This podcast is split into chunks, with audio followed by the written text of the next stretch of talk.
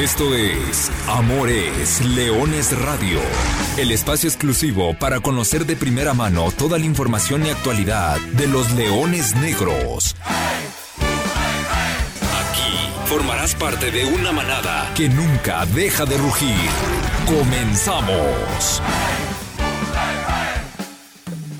Hola, ¿qué tal? Hola, ¿qué tal? Muy buenas tardes, sean todos ustedes eh, bienvenidos a una nueva edición de Amor es Leones Radio, el programa destinado para platicar de todo lo que sucede con el primer equipo de la Universidad de Guadalajara, de los Leones Negros.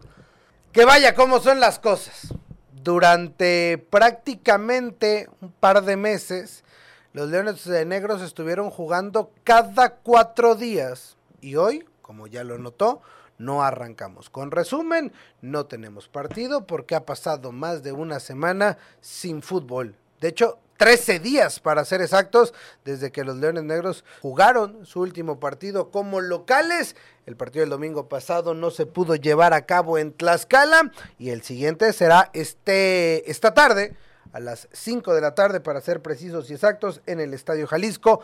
Los Leones Negros estarán recibiendo al conjunto de los salteños de Tepatitlán sin gente en las tribunas. Y eso nos rememora evidentemente cosas tristes, porque la causa por la cual hoy no puede tener eh, a la manada que nunca deja de rugir el equipo en las gradas del Coloso de la Calzada Independencia es una consecuencia de un acto terrible que está por demás eh, platicado y que no ahondaremos en esa situación y que incluso ya hasta tiene castigos, buenos, malos, quién sabe, cada quien tendrá su punto de vista. La situación es que los perjudicados terminaron siendo los aficionados de la Liga de Expansión MX que tendrán que aguantarse una jornada sin poder ver a sus equipos como locales, ni hablar. No hay mucho que hacer. Hay muchos otros temas de qué platicar. Vamos a hablar, por supuesto, del Día Internacional de la Mujer. El día de ayer se conmemoró este día y hoy por eso vamos a platicar largo y tendido del proyecto Leonas Negras. Aprovechemos esta semana para platicar que ya están de regreso, que lo están haciendo bastante bien en la liga donde están participando. ¿Qué más van a hacer? y por supuesto todos los frutos de este trabajo que desde hace seis años el Patronato Leones Negros ha adoptado a su equipo femenil de fútbol, una de las tantas, de los tantos requisitos, así como la seguridad, seguramente es uno de los tantos requisitos para la certificación. Bueno, el equipo femenil que ahí está, vamos a platicar de ellas y por supuesto de lo que viene para esta tarde, ya en temas de fútbol cancha, después de, híjole, qué, qué complicado han sido estas últimas tres semanas no las últimas tres semanas, el semestre completo, o el año, o los 60 días que llevamos de año, híjole, ha estado bravo, pero bueno. Acá seguimos. Arturo Benavides, con el gusto de saludarlos, agradeciéndole el favor de su atención en una nueva emisión de Amores Leones Radio. Y antes de entrar en temas, voy a saludar con mucho gusto a Gerardo Guillén. Gera, ¿cómo andas? Eh, buenas tardes. ¿Qué tal, Arturo? Te saludo con mucho gusto a ti, a Lulo en los controles, a los compañeros en la mesa y a toda la gente que nos sigue miércoles a miércoles. Eh, no quiero ser redundante, todos sabemos lo que ha pasado en el fútbol mexicano. Este, han sido días difíciles, comenzando con lo que pasó el fin de semana anterior en la cancha de Querétaro y ayer también eh, con el deceso ¿no? de una de las grandes figuras del fútbol nacional, Tomás Boy, descanse en paz. Y, y, y, bueno, este, tratando de darle vuelta a la página y en conmemoración a, a la, a, la fecha que tú ya mencionabas, darle el espacio que se merece las Leonas Negras, ¿no? Eh, que hemos platicado en este y en otros espacios, como de repente a muchas instituciones de la primera división se les hace muy complicado cargar con el equipo femenil o con el sub-18, con el sub-17, con las fuerzas básicas en general.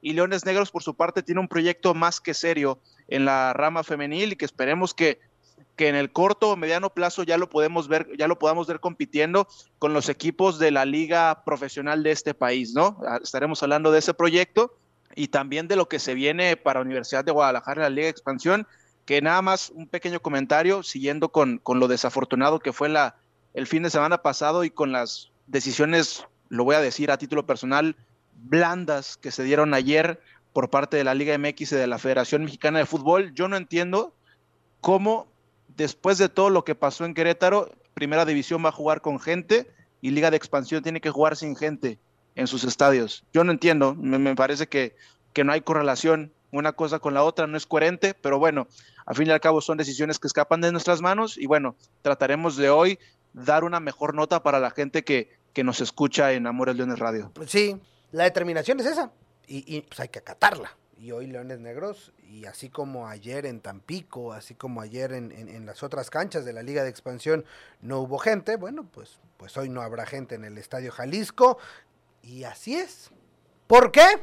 Hay muchas, hay muchos porqués que en los últimos dos años, Jera, no hemos podido responder. Profesor Carlos Alberto Valdés, ¿cómo andas? Buenas tardes.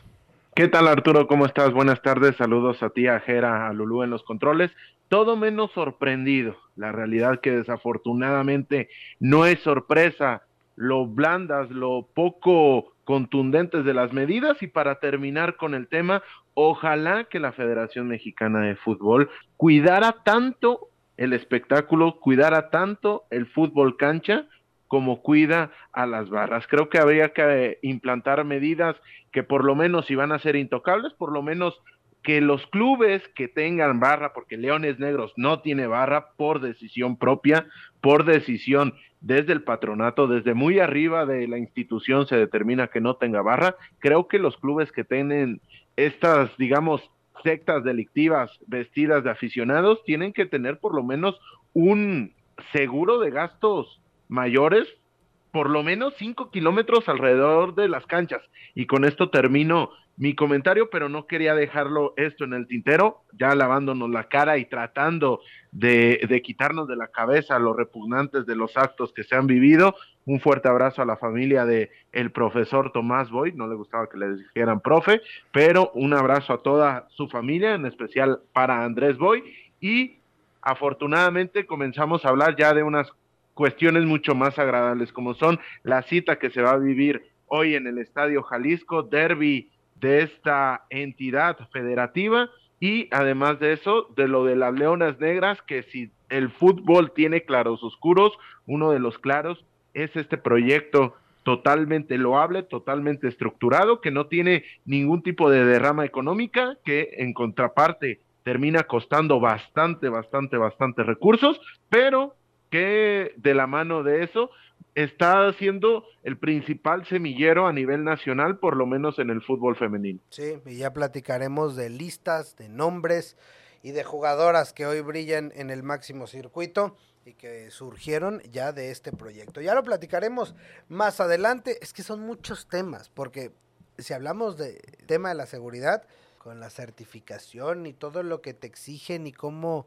le han puesto el, ¿Cómo decías, Jera? Eh, eh, la pierna sobre el cuello a, los equipos para, para asfixiarlos, pero a la mera hora termina todo en, lo que termina. Eh, y ya, y aquí vamos a cerrar este capítulo, porque sí hay que darle vuelta a la página y hay temas, no sé si más importantes, pero que así a nosotros nos competen mucho más. Como fue el día de ayer, el 8M y en el patronato, Leones Negros de la Universidad de Guadalajara se unió a la conmemoración por el Día Internacional de la Mujer. Por supuesto, reconoce su participación dentro de la institución. Se trata de mujeres profesionistas, madres, doctoras, maestras, nutriólogas, licenciadas, jugadoras, directoras técnicas, todas ellas que desempeñan distintos roles tanto dentro como fuera de la cancha. Desde las oficinas, muchas mujeres aportan su talento y la capacidad, tanto en el área administrativa como operativa, cumpliendo con labores fundamentales dentro de cualquier equipo profesional. Pero también dentro del terreno de juego, las Leonas Negras se han convertido en un trampolín para impulsar la carrera de muchas mujeres que hoy se encuentran ya en la Liga MX. Actualmente, para este torneo Clausura 2022, son 16 las jugadoras que militan en diferentes equipos de la máxima categoría del fútbol femenil en nuestro país y que dieron sus primeros pasos defendiendo a la escuadra melenuda, además de un cuerpo técnico también orgullosamente hecho en UDG. Sabemos que no basta con reconocerlas hoy ni ayer, sino todos los días, pues es de suma importancia seguir promoviendo la equidad de género en el mundo del fútbol para que se sigan rompiendo barreras y para que las oportunidades estén a su alcance bajo condiciones igualitarias. A todas ellas, nuestro respeto y admiración. Ustedes son orgullo melenudo. el mensaje para todas las mujeres que forman parte de, este, de esta institución, que son parte de Leones Negros. Y permítanme saludar con mucho gusto y agradeciendo por supuesto estos minutos a Ceci Cabrera, la directora técnica de las Leonas Negras. Ceci, ¿cómo estás? Bienvenida, Amores Leones. Qué gusto tenerte por acá. Hola Arturo, buenas tardes. Muchas gracias por la invitación. Muy contenta como siempre de estar aquí contigo. Vamos a entrar en el tema de Leonas Negras, del fútbol femenil en la Universidad de Guadalajara. Y preguntarte, Ceci, de entrada, la última vez que tuvimos contacto y que estábamos muy emocionados y adentrados con las Leonas Negras fue prácticamente hace 10 meses, mayo pasado, cuando representando a Guadalajara en la Copa Jalisco se metieron hasta las semifinales y terminaron eh, cayendo ante Ciudad Guzmán. De entonces a la fecha, cuéntanos, Ceci, cómo ha sido esta aventura, cómo fue la segunda mitad del 2021 y bueno, ahora por supuesto ya platicaremos de cómo ya están reactivadas en el torneo que las ha catapultado a muchas de estas jugadoras a la Liga MX femenil. Pues la verdad es que después de la experiencia de Copa Jalisco, creo que tanto las jugadoras como el cuerpo técnico hemos cambiado rotundamente. Tuvimos mucha experiencia al enfrentar a equipos eh, de categoría libre. Las chicas experimentaron lo que es un torneo en el cual no éramos favoritas. Pudimos dar nuestro mayor esfuerzo, pudimos llegar hasta la semifinal y creo que al terminar nuestra participación, el equipo dio un salto importante en cuanto a calidad, en cuanto a mentalidad, porque nos dimos cuenta que podemos estar para cosas muy importantes, no solamente en nuestra categoría, sino también compitiendo con equipos de una edad libre. Sí, recordamos que prácticamente eh, alrededor de 20 años era el promedio de edad de, Guadalajara o, de las Leonas Negras contra equipos, como bien dices, categoría libre. ¿Qué fueron después de, después de esas semifinales, después de ese sabor de boca con, las Leonas Negras? ¿Cómo fue la segunda mitad del, del año 2021? Fíjate que después de, de terminar nuestra participación en Copa Jalisco, la verdad es que por ser nuestra categoría de 20 años hacia abajo, nos costó un poquito de trabajo recuperar la mentalidad del equipo para continuar en los próximos torneos. Seguíamos esperando el inicio del universitario, mientras tanto jugamos Liga Córdica, en la cual nos fue muy bien y quedamos campeonas. Y por fin recibimos la noticia y la sorpresa que tanto estábamos esperando de que se aproximaba el inicio del torneo universitario, que es el que ahorita ya estamos jugando y lo esperábamos hasta agosto y nos sorprendió que empezó en febrero. Entonces estamos todas muy contentas, eh, a pesar de que tuvimos algunas bajas porque algunas chicas se fueron a sub-17, lo que estabas comentando al inicio, que tenemos la fortuna de ser un alimentador de la liga femenil, no solamente en jugadoras, también en cuerpo técnico. Eh, ese cambio generacional que estamos haciendo también de las chicas que ya terminan la carrera, entonces estamos en un proceso muy importante que, en el cual estamos aceptando chicas de prepa para que vayan aprendiendo de las chicas que ya van en quinto semestre de universidad. Entonces estamos en un proceso muy, muy importante, un poco difícil, pero con todo el compromiso, como siempre, de todas en el equipo. Un proceso que, que, ya lleva años, ¿no? Y que desde que Leones Negros adoptó a, Leonas Negras, a ver, voy a tratar de, explicar. Eh, el equipo femenil lo adoptó Leones Negros, el patronato, es decir, el equipo de fútbol de la Universidad de Guadalajara en el año 2016, si no me equivoco. Desde ese entonces se participó constantemente en, el campeonato universitario con buenos resultados, llegando prácticamente a todas las liguillas, a un Final Four, eh, peleando un tercer lugar que le ganaron a, Pumas de la Universidad Nacional. Y con esos buenos resultados, bueno, se, se empezaron a dar frutos. Ahora Hace dos años platicábamos con Alex Mendoza, hoy auxiliar técnico de, Querétaro, justo en medio de la pandemia, sobre qué iba a suceder con las Leonas Negras y con el campeonato universitario. En ese entonces todavía platicamos de que esperamos que en 15, 20 días tener novedades. Mira nomás, dos años nos tardamos en volver a tener el campeonato universitario que como bien dices ha arrancado con muy buena forma para Leonas Negras. Dos partidos jugados, dos victorias el primero de visita ante el TEC Guadalajara o el TEC de Monterrey Campus Guadalajara. 1 por 0. Y el viernes pasado, viernes por la tarde, allá en el Club La Primavera, las Leonas Negras se impusieron con gol de Marta Rodríguez 1 por 0 a la Autónoma de Zacatecas. Y este viernes será el compromiso ante el ITESO. ¿Cuál es la clave, Ceci, para que después de dos años de parón, pues mantengan la misma convicción, el mismo nivel y el dominio de este grupo y de este sector en el campeonato universitario? Bueno, es que como tú bien lo dices, es, ha sido todo un proceso que ya tiene años. Yo creo que lo más importante es que las chicas, desde que llegan al equipo, saben que somos un equipo que busca ganar, somos un equipo que busca el compromiso de cada una de las jugadoras y que entramos a los torneos a competir y a competir por los primeros lugares. Entonces, en ese entendido, cada chica que se va uniendo al equipo, al proyecto, a Leonas Negras, al patronato, pues saben que que nosotros no jugamos nada más a ver qué pasa, sino que vamos a competir con todo y este inicio de universitario, la verdad es que nos ha caído muy bien porque empezar con dos triunfos para nosotros ha sido una inyección muy importante para la mentalidad de todo el grupo. Entonces, estos seis puntos nos van a servir mucho para la confianza, para seguir trabajando y para darnos cuenta que el equipo está para cosas importantes en el universitario también. ¿Cómo mantienes a las jugadoras motivadas, comprometidas con el equipo? Porque conozco, conozco a varias de ellas y, y, evidentemente se les mueve el tapete. Naturalmente es el paso a seguir de la gran mayoría de ellas tratar de llegar a un equipo de Liga MX. Uno dice, por supuesto que todas las que juegan en Leonas Negras tienen la capacidad, basta el ejemplo de las 16 que ya están en Liga MX, que ahorita pasamos a ese tema, pero ¿cómo las mantienes comprometidas y, enfocadas en, en, el hoy, en el proyecto de Leonas Negras, que, que, sabemos que la categoría y, y, la naturaleza hoy de la Liga MX femenil no permite participar ahí a, a un equipo ya conformado? Fíjate que primero lo más importante es que traen la camisa bien puesta.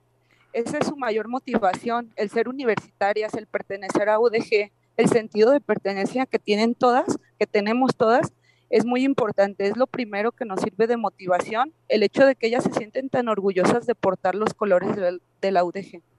Eh, otra, de, otra de las motivaciones muy importantes que yo siempre les estoy recalcando es que ahora tienen ellas el siguiente paso, que estamos a un escalón de Liga MX.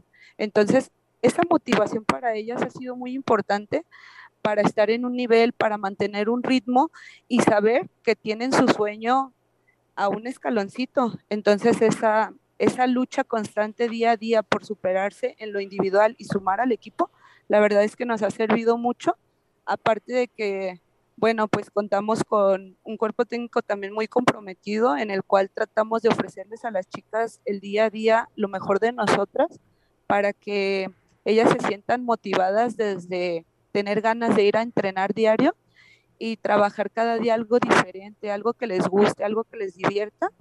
Y aparte somos una familia, hemos logrado formar una familia y eso también nos ha dado mucha fortaleza. Y eventualmente esto ha permitido que, que muchas jugadoras y que Leonas Negras se haya convertido en un semillero. Sacaba la, la cuenta de 16 jugadoras. No las sacaba yo, la verdad. Me, ayudaron bastante ustedes, Saya, Cari, Ceci, eh, para sacar y actualizar la lista de ex leonas negras. Hablamos de en estos seis años, ¿eh? O sea, no hablamos de jugadoras que en su momento fueron parte de las leonas negras, pero dependiendo de de la Escuela de Cultura Física y Deporte, porque el fútbol femenil ha existido, y corrígeme Ceci, desde hace muchísimos años en, en, la Universidad de Guadalajara, pero ya siendo parte de, o conformando como Leonas Negras y, defendiendo esta causa, pues hay jugadoras que tienen en promedio más, más de 60 partidos en la Liga MX femenil, empezando por eh, Karen García, mediocampista de las Rojinegras del Atlas, que tiene 114. Laurita Parra, que fue la gran goleadora de ese primer campeonato universitario, ahora defendiendo la lateral de, Toluca, antes en América, más de 100 partidos. Joana Robles, que representó a México en una universidad mundial, gran talento de, esta, de, este equipo. Nos deleitaba verla eh, jugar cuando en su momento estaban en CUSEA eh, a Gio, ahora por supuesto, el gran motor de la ofensiva de las rojinegras del Atlas. Y así le podríamos seguir con Atlas, con Alefranco, con Dianita Inguiano, que hoy juega en Necaxa, con Rubí Rubalcaba en San Luis, con eh, Cheli Torres. A Cheli la conocimos, creo que a los 16 años llegó a Leonas Negras y, hoy suma casi 80 partidos con Chivas Femenil. ¿Qué decir de Carlita García y esa garra y esa entrega hoy con Atlas? Priscila Padilla, que fue de las primeras que dio el salto y, que ha dado un buen rondín por, por, la Liga MX femenil. Me imagino que esto, o sea, el ser el semillero también es una gran motivación, ya nos decías, para las, para las jugadoras que hoy ven a sus excompañeras triunfando en, en, la máxima categoría del fútbol femenil en nuestro país. Sí, así como lo dices, para todas las chicas, tanto para el cuerpo técnico, son un ejemplo. Y la verdad es que sí utilizamos esos ejemplos como motivación para que las chicas sepan que sus ex compañeras ya lo pudieron lograr y que las, las, que están ahorita también lo pueden lograr. Entonces el hecho de que no solamente den el brinco, sino que se mantengan en Liga MX, pues habla muy bien del trabajo y como tú dices, o sea, de todo el proceso de años atrás, desde el 2016, que se viene haciendo con el equipo de Leonas Negras. Entonces es una motivación muy grande y aparte el hecho de verlas jugar, de saludarlas, de repente que nos visiten, que les digan a las chicas que sí pueden lograrlo ellas también, pues no manches, o sea, es una motivación todavía mucho más grande. Qué bueno, qué bueno porque se lo merecen y así como Carla Rossi dio el salto a Cholos Femenil, ahora en Querétaro, y, y, se llevó a Alex Mendoza. Seguramente Ceci Cabrera pronto también la tendremos que ver en la Liga MX Femenil por el estupendo trabajo que están haciendo. Ceci, ya antes de despedirte y agradeciéndote los minutos, ¿qué viene para Leonas Negras? Hay que estar pendientes porque platicábamos el otro día, también nuevamente se repetirá la historia en Copa Jalisco. Sí, fíjate que estamos muy contentas porque vamos a estar llenas de partidos tenemos, bueno, pues ahorita el universitario que está la jornada 3 el próximo viernes a la 1.30 en el ITESO.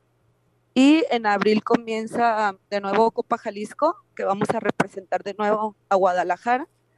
Traemos esa espinita ahí clavada de llevarnos el campeonato de Copa Jalisco y claro, de también llevarnos el campeonato universitario. Estaremos muy al pendientes de los resultados y, y dándole seguimiento a estas leonas negras en su andar, tanto por el campeonato universitario como por la Copa Jalisco. Ceci Cabrera, muchas gracias por estos minutos para Amores Leones de Radio. Mucho éxito para lo que venga y acá estamos pendientes y acá siempre está el espacio disponible de Amores Leones para las Leonas Negras. No, pues muchas gracias a ti Arturo y la verdad es que quiero dar las gracias al patronato que siempre nos apoyan con ropa, con cancha, con balones, que todas las chicas están muy contentas de vestir los colores, de vestir la ropa que tiene el primer equipo.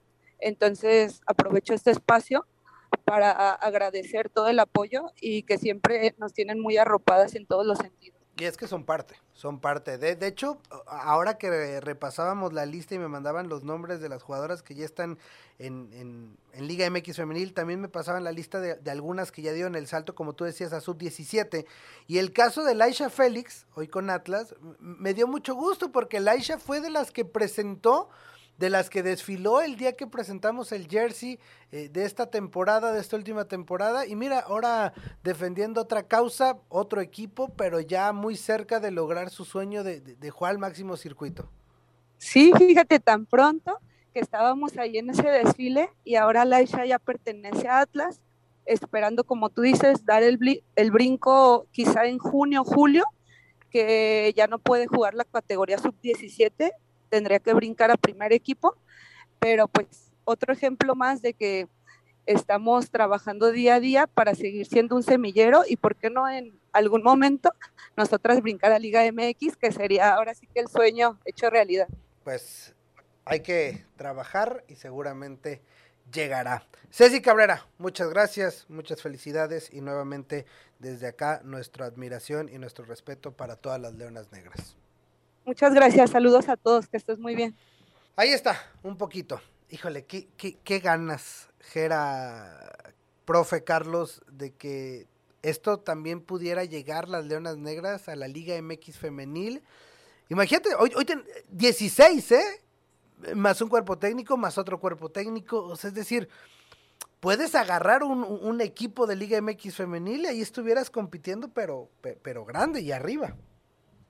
Sí, sí, sí. Eh, por eso decía en el primer bloque que, que no es la primera vez que, que hacemos mención de este punto, ¿no? En, en este fútbol eh, donde todo está al revés, donde en este fútbol tan incomprendido, tan incomprensible más bien, volteamos a ver el proyecto de Leonas Negras de Universidad de Guadalajara y la realidad es que si nos podemos a comparar con cuatro o cinco equipos de la Liga MX femenil, la liga profesional de este país, creo que el proyecto de Universidad de Guadalajara está mucho más sólido.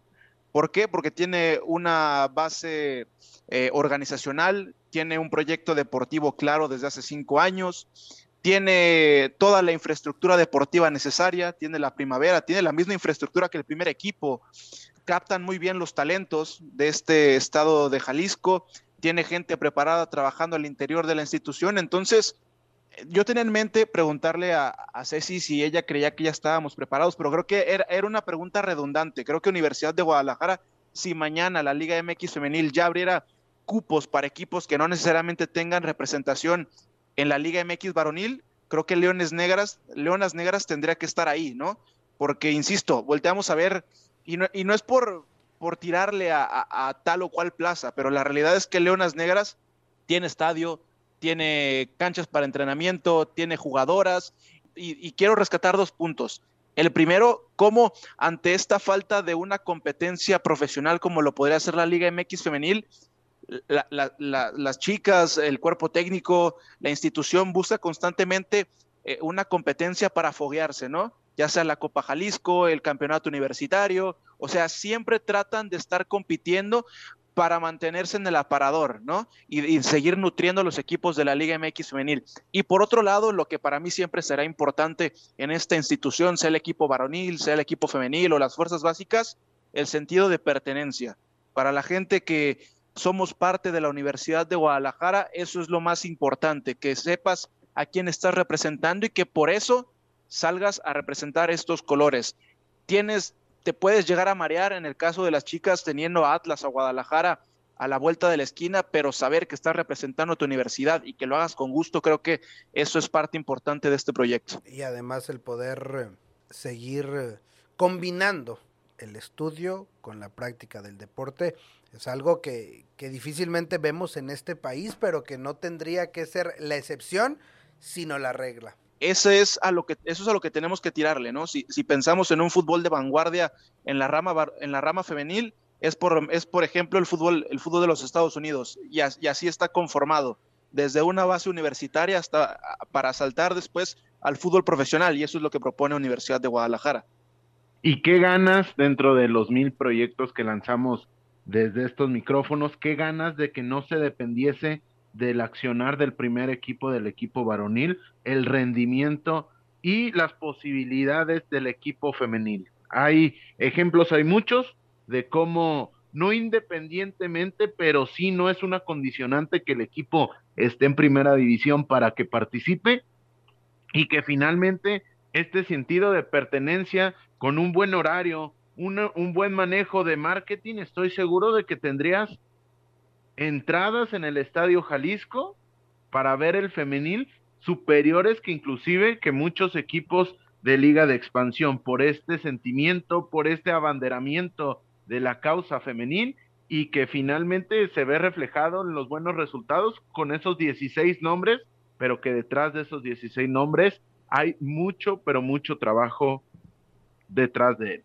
Sí, tal cual. Y de hecho podríamos agregar otras cuatro jugadoras que ya no están en activo en la Liga MX femenil, pero que también formaron parte. Es decir, podemos hablar hasta 20 elementos, 20 jugadoras que han eh, pisado las canchas y que surgieron de estas leonas negras.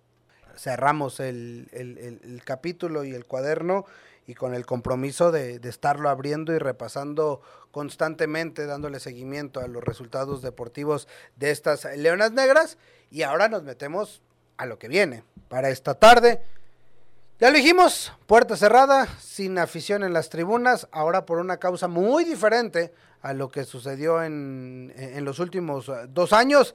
Ahora cuestiones completamente ajenas a uno, Pero bueno, así es la historia. Y Leones Negros, además, tendrá su tercer partido en casa consecutivo.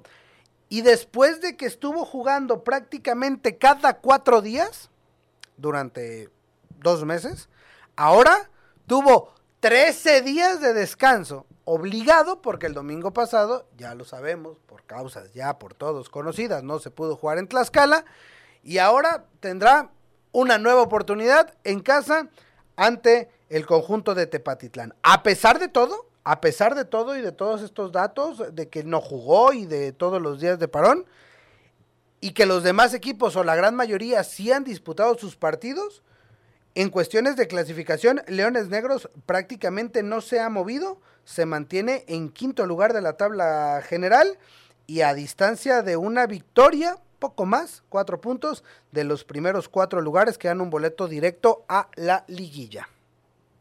Sí, lo, importante del, colchón de puntos, ¿no? Que, empezaste a hacer ya en los, en los últimos dos, tres juegos.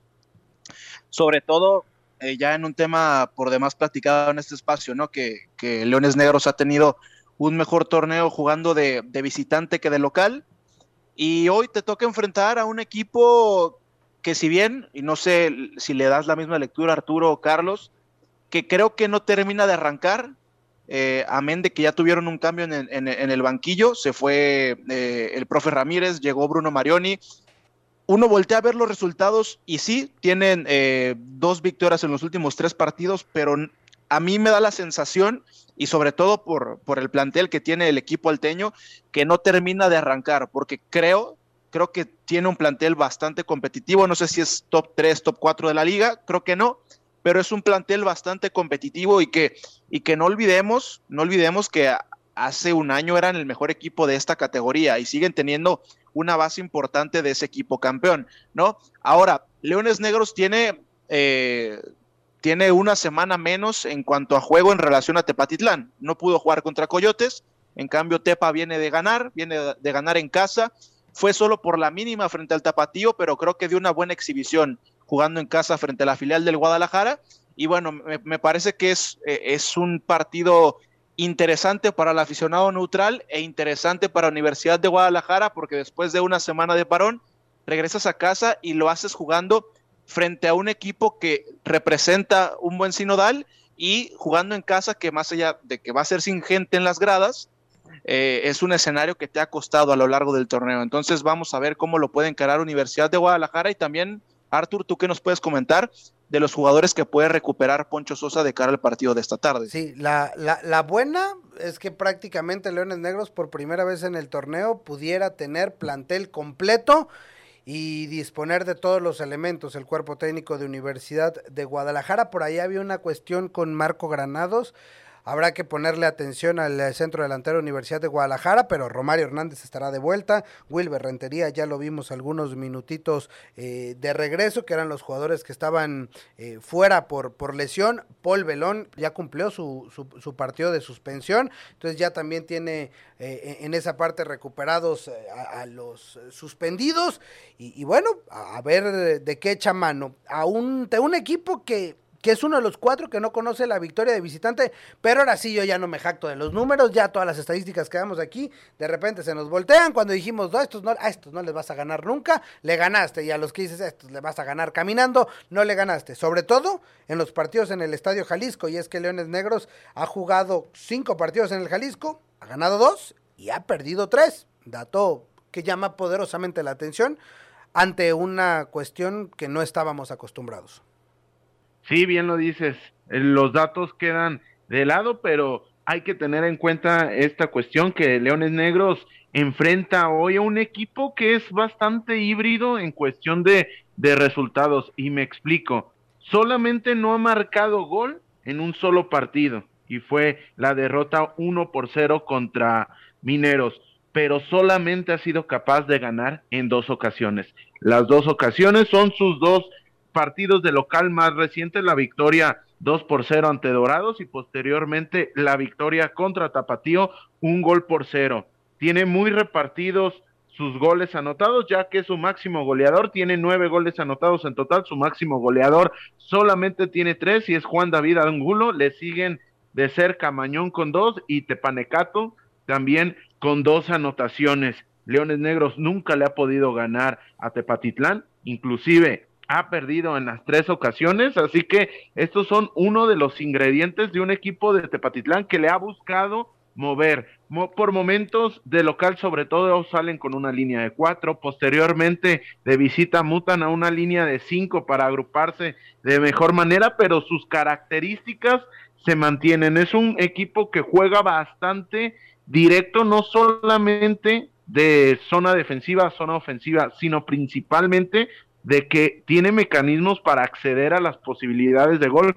Muy marcadas y es el buen pie de gente como el Macue Robles, como el mismo Tepanecatos, rápidamente son de gatillo fácil, rápidamente encuentran el espacio y van a buscar activar a Pipe López, que por cierto Leones Negros en contraparte llega con tres partidos consecutivos recibiendo anotación. Y esto ya es un tema bastante llevado y traído en este espacio, pero es un, una cuestión a tomar en cuenta el que no te vayan a hacer una, un gol rápido en el partido y que te termine condicionando todo el tránsito del mismo. Y valga y vaya el recuerdo de estos datos a que Leones Negros los partidos que ha recibido gol lo ha encajado en el primer tiempo. De todos los datos que dices, el que más destaca es el de que Leones Negros ha jugado tres veces contra los salteños y ha perdido las tres veces contra los salteños.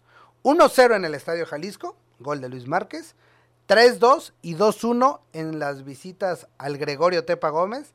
Y es el único equipo, el único equipo de los 16 de la expansión al que Leones Negros no le ha podido sacar un solo punto. Veremos qué dice el día de hoy.